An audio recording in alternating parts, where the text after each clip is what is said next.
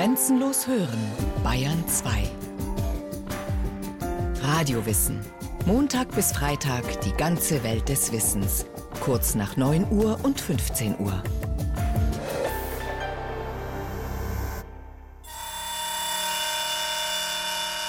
Es geschah im Sommer 2000. In einem Wald im Osten des US-Bundesstaates Oregon passierten merkwürdige Dinge. Die Bäume dort starben in Massen, ohne dass es dafür eine Erklärung gab. Forscher der State University in Corvallis machten sich auf den Weg, um das Rätsel zu lösen. Was sie im Waldboden entdeckten, schien zunächst unglaublich. Den größten lebenden Organismus der Welt. Ein gigantischer Riesenpilz, dessen Geflecht sich unterirdisch über 900 Hektar erstreckte. Eine Fläche so groß wie der Tegernsee. Ja, es sind so Rekordmeldungen, die wirklich toll sind. Das ist ein Hallimasch. Der Hallimasch hat riesengroße Geflechte, die Kilometer Durchmesser haben können und ernährt sich von Holz. Wird tausende von Jahren alt und wartet praktisch, dass Äste herunterfallen oder dass Bäume schwach werden, die er dann von unten auffressen kann. Mit kräftigen Schritten stapft Dr. Christoph Hahn durch den Wald. Hier ist der Diplom-Biologe und promovierte Forstwirt ganz in seinem Element, besonders wenn er dabei noch von den wundersamen Fähigkeiten der Pilze erzählt. Selbst wenn es, wie diesmal, um die Zerstörungskraft geht, die in ihnen stecken kann. Nicht nur der Hallimasch, ein in Büscheln wachsender Speisepilz mit braun bis honiggelben Hüten, auch andere Pilzarten zerstören Bäume, weil sie sich als Parasiten von ihnen ernähren. Rostpilze und Brandpilze fügen Pflanzen ebenfalls erheblichen Schaden zu. Sie sind gefürchtete Krankheitserreger, die Getreidearten wie Mais und Weizen befallen und so ganze Ernten vernichten können. In den allermeisten Fällen jedoch nutzt der Pilz seiner Umwelt. Mehr noch, ohne Pilze wäre das Leben im Wald gar nicht möglich. Wir sind in einem ja, Fichtenbuchen-Mischwald. Es gibt hier keinen Baum, der nicht von einem Pilz mit ernährt wird. Wenn man auf den Boden schaut, die ganze Krautschicht, auch die haben alle, die ganzen Pflanzen haben alle Pilzpartner als Symbionten. Es gibt ganz wenige Pflanzen, die keine Pilze brauchen. Und die Pilze liefern den Pflanzen Wasser und im Wasser gelöste Spurenelemente, Mineralien. Und die Pflanzen erzeugen natürlich mit dem Sonnenlicht und dem Wasser, das die Pilze liefern, Zucker. Der Pilz bekommt vom Baum den Zucker oder von der Pflanze. Die Pflanze kriegt alles das, was die Pflanze mit den Wurzeln nicht aus dem Boden herausholen kann. Die Wurzelmasse ist viel zu gering, von, auch von der Oberfläche her, um für einen ausgewachsenen Baum genügend Nährstoffe heranzuziehen. Und vor allem Mineralien. Und ein Riesenproblem ist das Eisen. Pilze können, ähnlich wie manche Bakterien, Eisen aus dem Boden herauslösen. Das können Pflanzen fast gar nicht. Das heißt, Pflanzen ohne Pilze hätten einen extremen Eisenmangel. Und Pilze sind die Müllabfuhr des Ökosystems. Sie zersetzen, was der Wald an toter Materie hergibt. Pilze sind wahre Meister im Recyceln und das schon seit Hunderten von Millionen Jahren. All diese wichtigen Prozesse finden im Erdboden statt, für uns Spaziergänger und Schwammerlsucher nicht sichtbar. Von dem Geflecht unter unseren Füßen nehmen wir nur deshalb Notiz, weil wir meist im Herbst die von ihm ausgebildeten Fruchtkörper an der Oberfläche sehen, das, was wir landläufig als Pilze bezeichnen und was der Biologe etwas genauer Großpilze nennt. Der echte Pilz aber, das sogenannte Myzel, das aus unzähligen fadenförmigen Zellen besteht, bahnt sich in der Erde seinen Weg. An Stellen, wo das Myzel sehr gleichmäßig wächst, kann man auf dem Waldboden die typischen Hexenringe finden. Kreisförmige Ansammlungen von Fruchtkörpern, also Pilzen. In guten Pilzjahren können in einem Hexenring bis zu 10.000 Fruchtkörper heranwachsen. Welche Pilze der Sammler im Wald findet, hängt ganz entscheidend von der Beschaffenheit des Bodens ab. Der Wald bei Tutzing am Starnberger See wächst auf Kalk. Der Boden-pH spielt eine große Rolle für die Artenausstattung. Wir haben hier als Bäume Fichte, Kiefer, Buche, teilweise Birke. Das heißt, es gibt Birkenpilze, es gibt manchmal Rotkappen, Pappeln sind auch noch in der Nähe, wo es ein bisschen feuchter wieder ist. Maronenröhrlinge kommen auch auf Kalk vor, sobald die Nadelstreu dick genug ist, sind aber eher selten hier. Schmackhafte Röhrlinge also. Der typische Einstieg für Pilzsammler. Zum einen, weil sie leicht zu erkennen sind – die Unterseite des Pilzhutes zeigt eine schwammähnliche Schicht aus kleinen Röhrenöffnungen. Darin unterscheiden sich Speisepilze wie der Steinpilz, Butterpilz oder der Maronenröhrling ganz deutlich von den Lamellenpilzen, die an der Hutunterseite nebeneinander angeordnete Schichten zeigen. Wer Röhrlinge sammelt, geht auf Nummer sicher, denn lebensgefährlich giftige Pilze finden sich nur unter den Arten, die Lamellen tragen. Bei den Hexenröhrlingen sollte jedoch der giftige Satanspilz gemieden werden. Er trägt einen grauen Hut und ist an seinem keulenförmigen und in der Mitte karminroten Stiel zu erkennen. Und noch etwas ist bei den Röhrlingen zu beachten. Schon manch verheißungsvoll duftendes Pilzmal erwies sich als ungenießbar, weil sich ein bitter schmeckender Gallenröhrling zwischen die Steinpilze geschlichen hatte. Wenn Sie aber mal einen Gallenröhrling gesehen haben, wie der aussieht im Alter, dann ist er unverwechselbar, weil er hat ein rosa Röhrenfutter. Steinpilz kriegen ein gelb-grünliches Röhrenfutter. Also das ist schon mal ein gutes Merkmal. Ganz junge Gallenröhrlinge, die jetzt noch weißes Röhrenfutter haben, kann man am Stiel erkennen.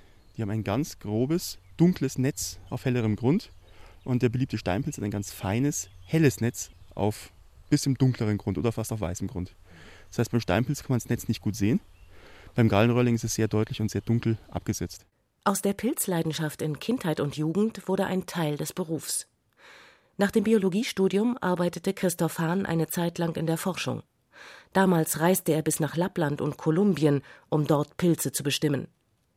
Heute gibt er seine Begeisterung für die Natur als Biologielehrer am Gymnasium und als Präsident der Bayerischen Mykologischen Gesellschaft weiter. Nicht nur ein gutes Auge ist nützlich im Wald, sagt Hahn. Schwammerlsuchen ist ein Erlebnis für alle Sinne. Die Pilzgerüche sind für einen Experten ein wunderbares Mittel, um eine Ahnung zu haben, was man vor sich hat. Denn es gibt ganz viele Geruchskomponenten bei Pilzen, was an ihrem Stoffwechsel liegt. Dass sehr viele Substanzen aufgebaut werden, die ungewöhnlich sind in der Natur. Deswegen gibt es Pilze, die nach Kokosflocken riechen. Es gibt Pilze, die riechen nach Pferdeurin oder Pferdestall, was Reiter dann eher freut, weil sie sagen, oh, Stallgeruch, super, auch wenn er giftig ist. Es gibt Pilze, die riechen nach Marzipan, nach Schokolade, nach Schwarztee mit Milch und Zucker. Selbst das gibt es. Es gibt fast nichts, was es nicht gibt. Oder Mirabellengeruch wie bei Pfifferling. Das kann man wirklich riechen, wenn man ein bisschen Übung hat. Und dann wird es sehr auffällig und deutlich. Übung braucht der Sammler auf jeden Fall bei den Lamellenpilzen. Hierzu zählt nicht nur der bekannte Fliegenpilz, sondern diverse andere giftige und ungenießbare Arten. Einige begehrte Lamellenpilze haben giftige Doppelgänger, die nur der erfahrene Sammler treffsicher unterscheiden kann.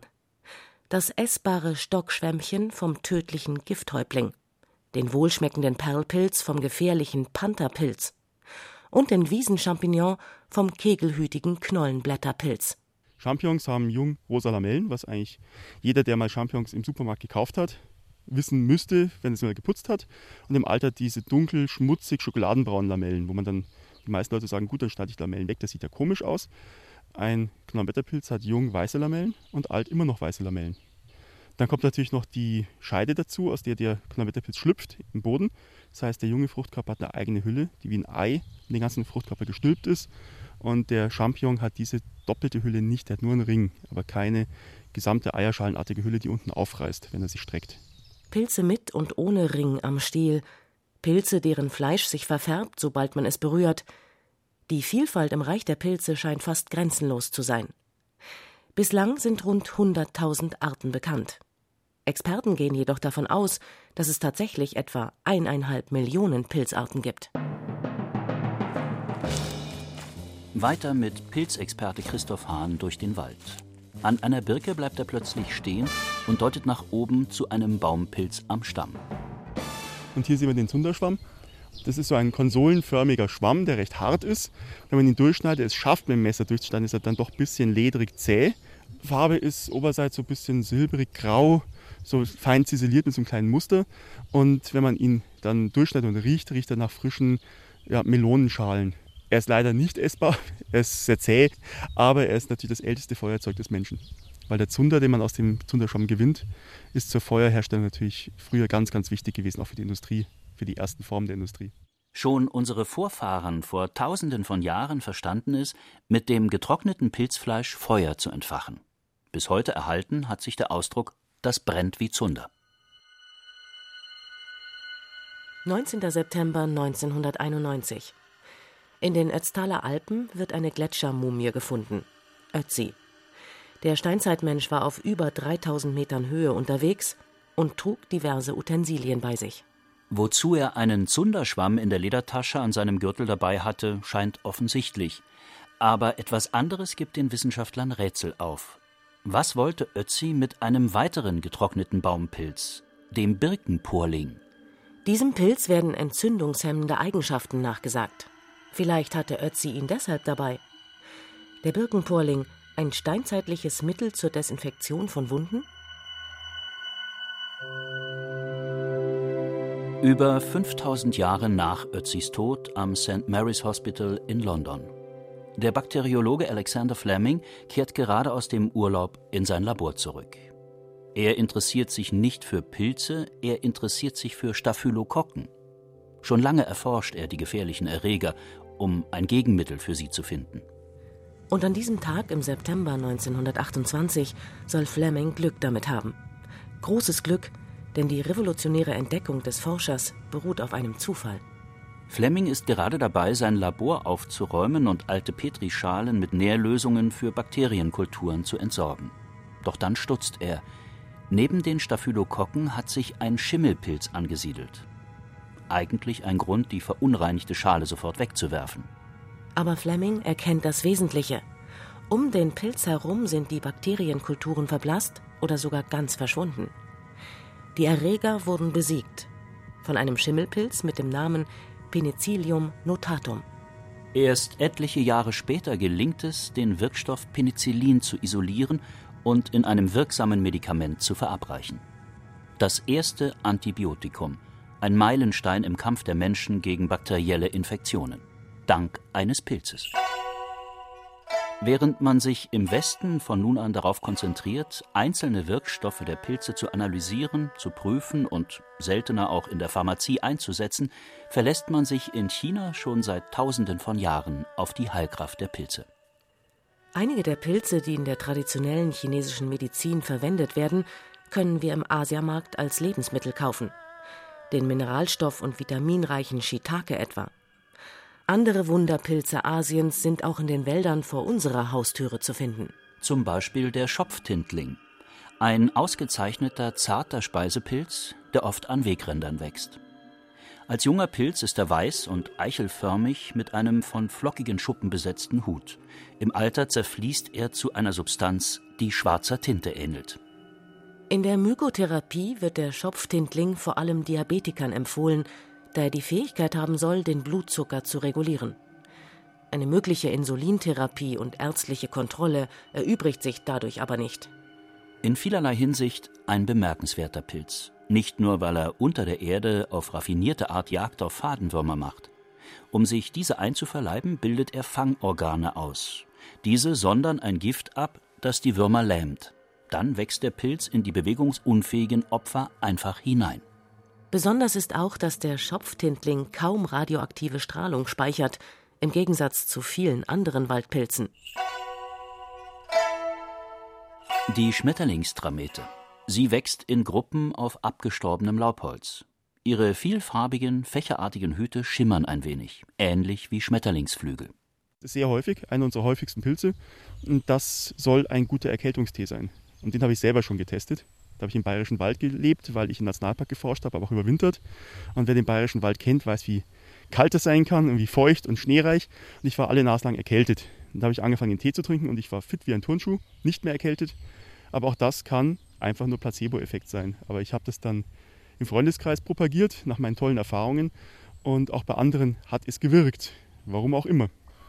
Also die traditionelle chinesische Medizin hat viele, viele Ansätze, wo man Wirkungen nachweisen kann, aber es gibt eben auch gerade bei uns hier im Westen, in den industrialisierten Ländern, sehr viele Kritiker, weil man in vielen Fällen die Wirkmechanismen der chinesischen Medizin noch nicht richtig kennt. Professor Thomas Effert, Leiter der Abteilung für pharmazeutische Biologie an der Johannes Gutenberg Universität in Mainz, wollte es genau wissen. Für eine Studie am Deutschen Krebsforschungszentrum in Heidelberg wählte Effert einen Pilz, dessen Heilkraft seit 2000 Jahren in China gerühmt wird, Reishi, der sogenannte Pilz der Unsterblichkeit. In Deutschland wird er auch als glänzender Lackporling bezeichnet, wegen seiner glatt poliert scheinenden Oberfläche. Die immunstärkenden Eigenschaften des Pilzes waren schon länger wissenschaftlich beschrieben worden, aber konnte Gernoderma lucidum, so der lateinische Fachausdruck, auch Krebszellen abtöten? Was wir nun hier gefunden haben, ist, dass dieser Pilz zwei verschiedene Dinge tut. Nämlich einmal, er induziert den sogenannten programmierten Zelltod. Das heißt, die Zelle hat ein bestimmtes genetisches Programm in ihrem Erbgut und wenn dieses Programm angeschaltet wird, dann stirbt die Zelle ab. Das ist normalerweise im gesunden Körper ein sehr wichtiger und guter Vorgang, um kranke Zellen aus dem Organismus zu eliminieren und man möchte in der Krebstherapie dieses Programm anschalten, um dadurch wirkungsvoll Tumorzellen abzutöten. Und da fanden wir nun eben, dass Extrakte dieses Pilzes dieses, ich nenne es jetzt einmal Selbstmordprogramm der Zelle anschalten kann. Der Heilpilz unterstützt den Organismus also dabei, sich von Tumorzellen zu befreien.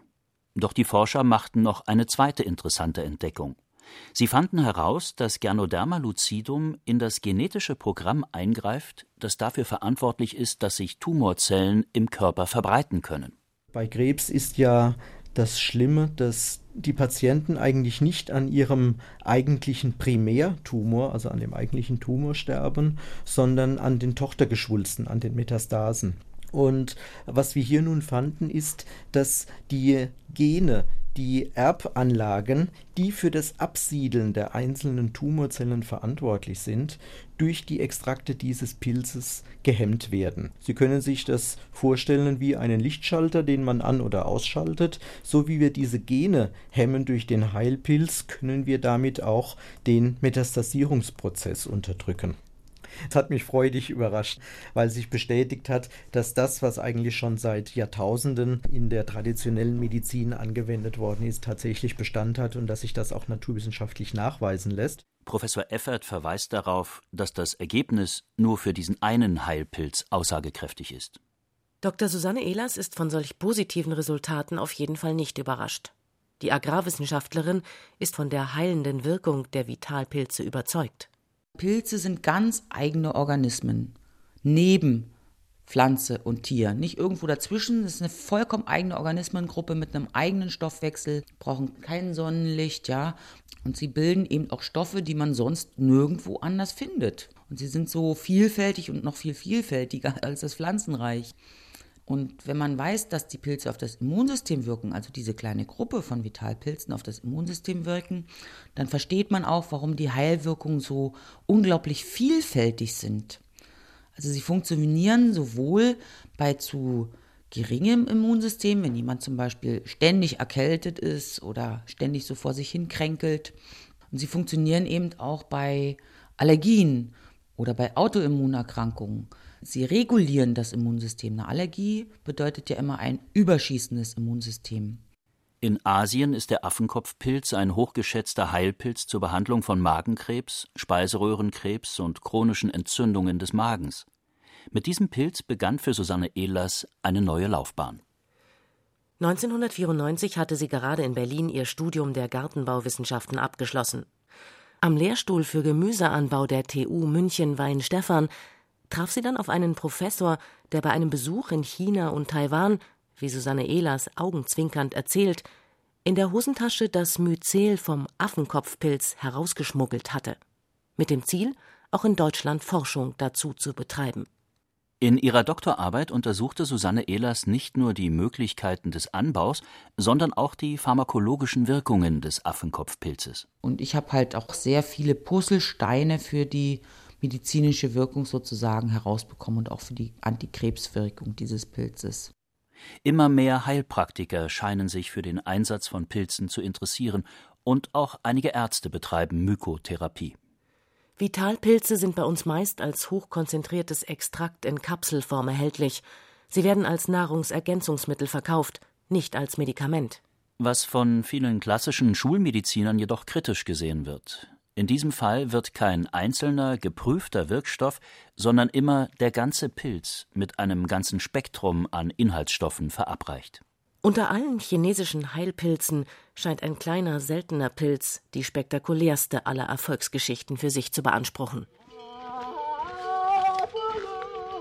Also im Hochland von Tibet, wo diese Pilze über 3000 Meter wachsen, da haben Berghirten die Wirkung festgestellt und sehr genau beobachtet, weil immer, wenn sie ihre Yaks, also das sind so rinderähnliche Tiere, in höher getrieben haben im Frühling, weil dann also auch weiter oben die Schneeschmelze eingesetzt hatte auf andere Weiden, Ab einer bestimmten Höhengrenze haben sich die Yaks also unnatürlich oft gepaart, haben sehr viel mehr gefressen und waren halt so schnell, dass die Hirten nicht mehr hinterherkamen. Also sie haben eine unheimlich vitalisierende Wirkung entdeckt und da wuchs das, dasselbe Gras. Und dann hat man nachgeschaut und hat einen winzigen Pilz ab einer gewissen Höhe gefunden. Der Cordyceps, der Raupenpilz. Er wird als mächtiges Aphrodisiakum gehandelt und chinesischen Athleten zur Leistungssteigerung verabreicht. Dass er sehr selten ist und nur innerhalb weniger Wochen im unzugänglichen Hochgebirge auftritt, macht den Raupenpilz extrem teuer. Ein Kilogramm des Pilzes kostet 10.000 Dollar und mehr. Jedes Frühjahr ziehen Heerscharen von tibetischen Familien auf die Hochweiden, um diesen winzigen Pilz aufzuspüren. Seine Lebensweise klingt allerdings nicht gerade appetitlich. So befallen die Pilzspuren des Cordyceps die Eier der Fledermausmotte. Sie wachsen unter der Erde zu Raupen heran.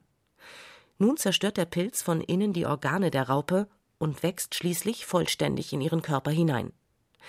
Dann durchbricht er die äußere Hülle des Tieres, aus dem schließlich etwa 15 Zentimeter lange stielartige Fruchtkörper herausragen, der begehrte Raupenpilz. Aber was auch immer dran und drin sein mag an und in den Heilpilzen, die uns vitaler machen und die Zeichen des Alterns lindern sollen, das längste Leben bleibt auf jeden Fall den Pilzen vorbehalten, meint Pilzexperte Christoph Hahn. Pilze sind so einfach gebaut, das hat auch Vorteile. Sie haben keine Organe. Alles, was einfach ist, hat keinen Verschleiß. Das heißt, keine Organe können kaputt gehen. Deswegen sind Pilze potenziell unsterblich. Und ich vermute mal, dass die Pilze davon nicht sehr viel mitbekommen, weil sie kein Bewusstsein haben dürften. Das heißt, sie werden zwar sehr alt, aber sie merken es gar nicht.